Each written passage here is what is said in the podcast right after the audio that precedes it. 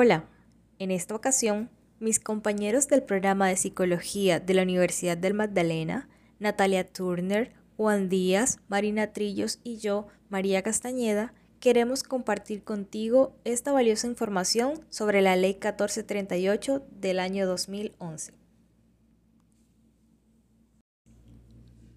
Bueno, y lo primero que quiero contarte es que esta es una ley por medio de la cual se reforma el Sistema General de Seguridad Social en Salud y se dictan otras disposiciones. Además, tiene por objetivo el fortalecimiento del mismo sistema a través de un modelo de prestación de servicios públicos en el marco de la estrategia de atención primaria en salud. Igualmente, está orientado a generar condiciones que protejan la salud de los colombianos, siendo el bienestar del usuario el eje central y el núcleo articulador de las políticas de salud.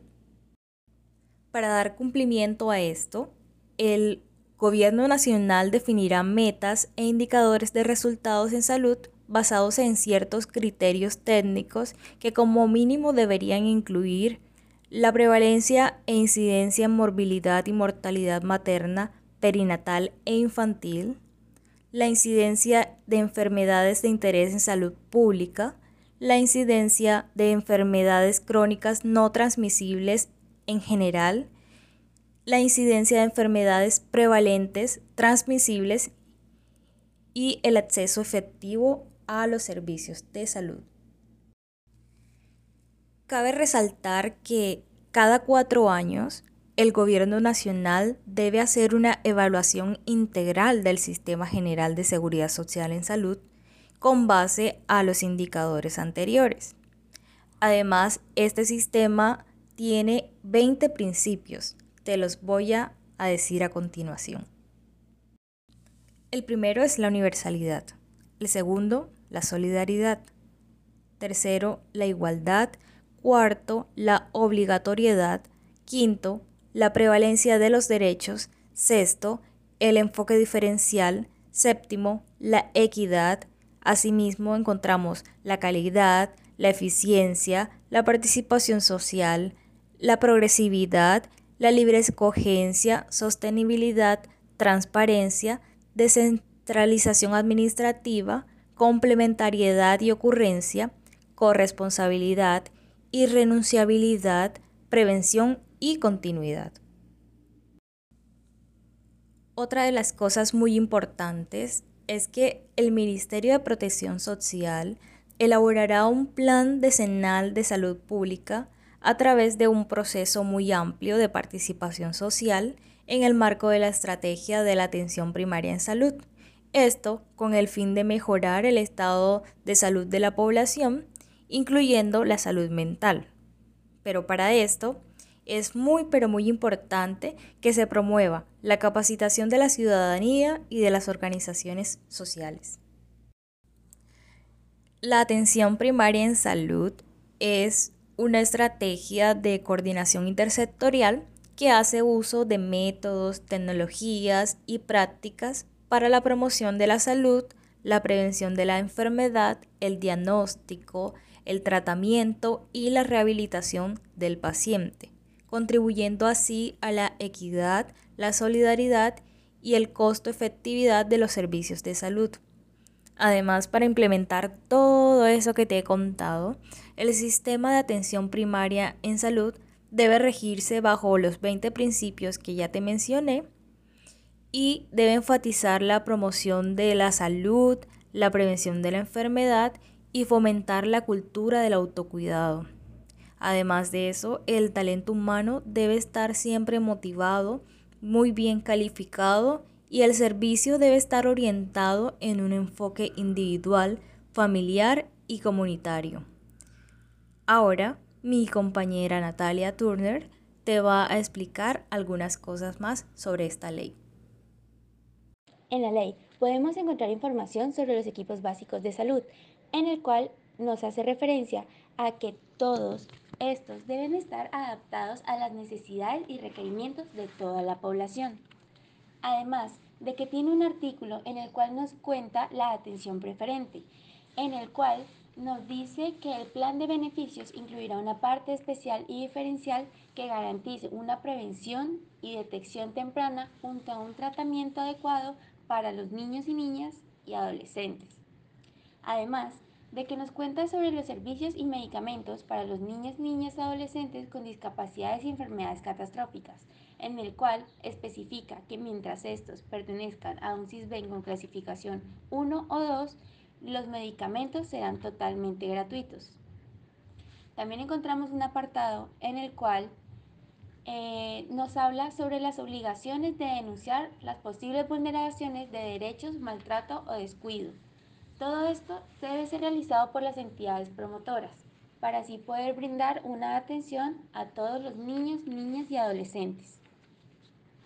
Además, en la ley se asegura que todas las personas van a tener una posibilidad de portabilidad nacional, ya que todas las entidades promotoras de salud deberán garantizar el acceso de sus servicios en todo el territorio nacional.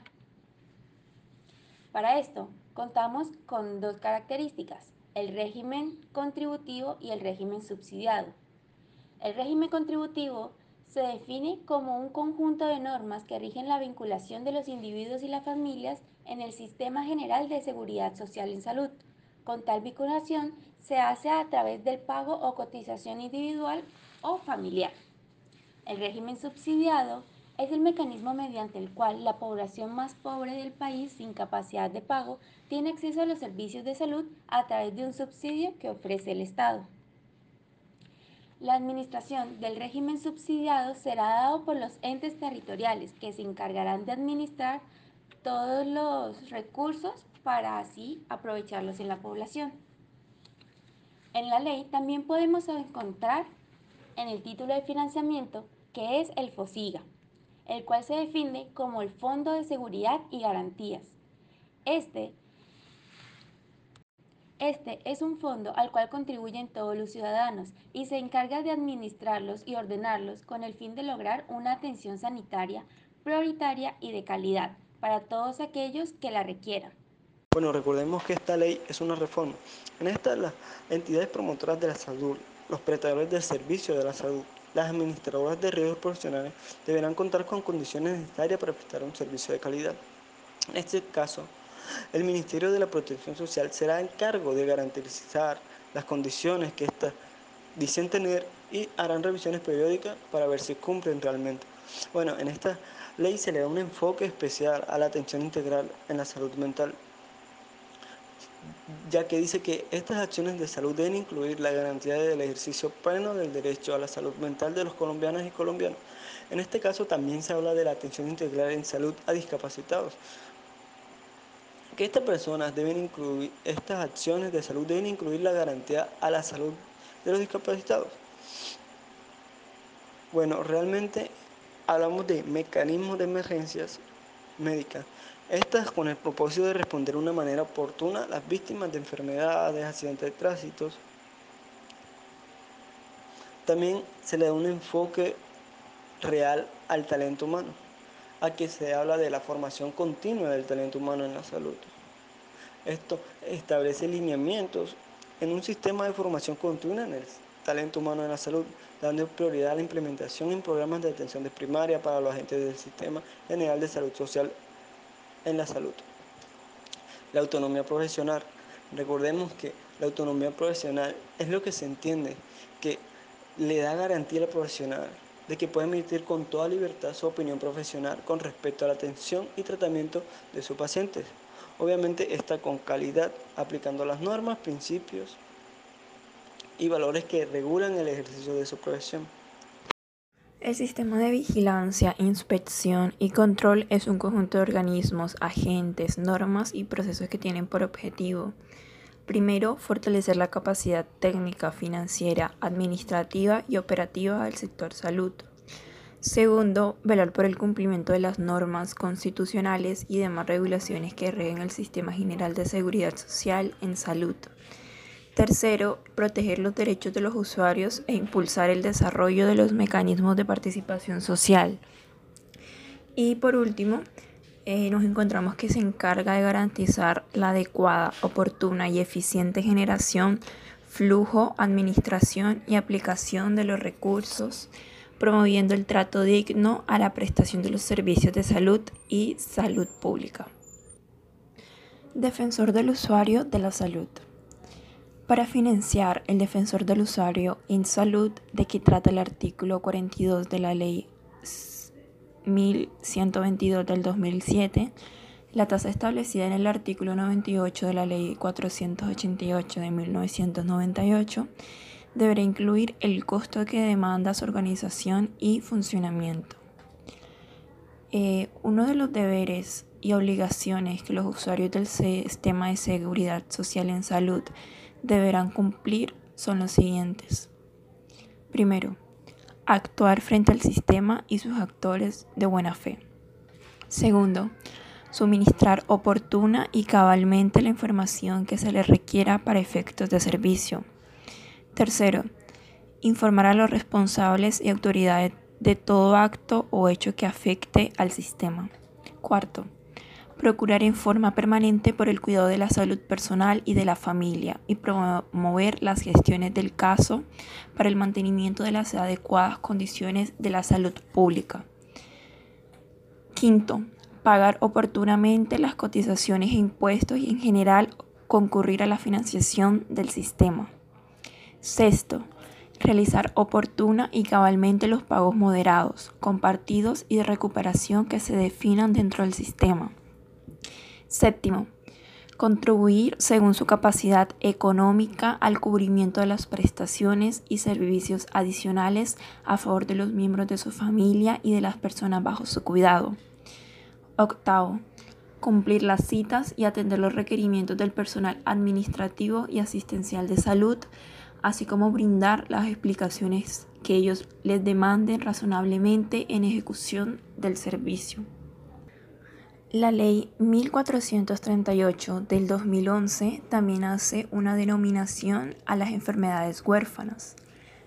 Y aquí eh, son descritas como las, como las enfermedades huérfanas eh, crónicamente debilitantes, graves, que amenazan la vida y con una prevalencia menor de 1 por cada 50.000 personas. Comprenden las enfermedades raras, las ultra huérfanas y olvidadas. Eh, las enfermedades olvidadas son propias de los países en desarrollo y afectan ordinariamente a la población más pobre y no cuentan con tratamientos eficaces o adecuados y accesibles a la población afectada. El Ministerio de la Protección Social, con el fin de mantener unificada la lista de denominación de las enfermedades huérfanas, emitirá y actualizará esta lista cada dos años a través de acuerdos con la Comisión de Regulación en Salud o el organismo competente.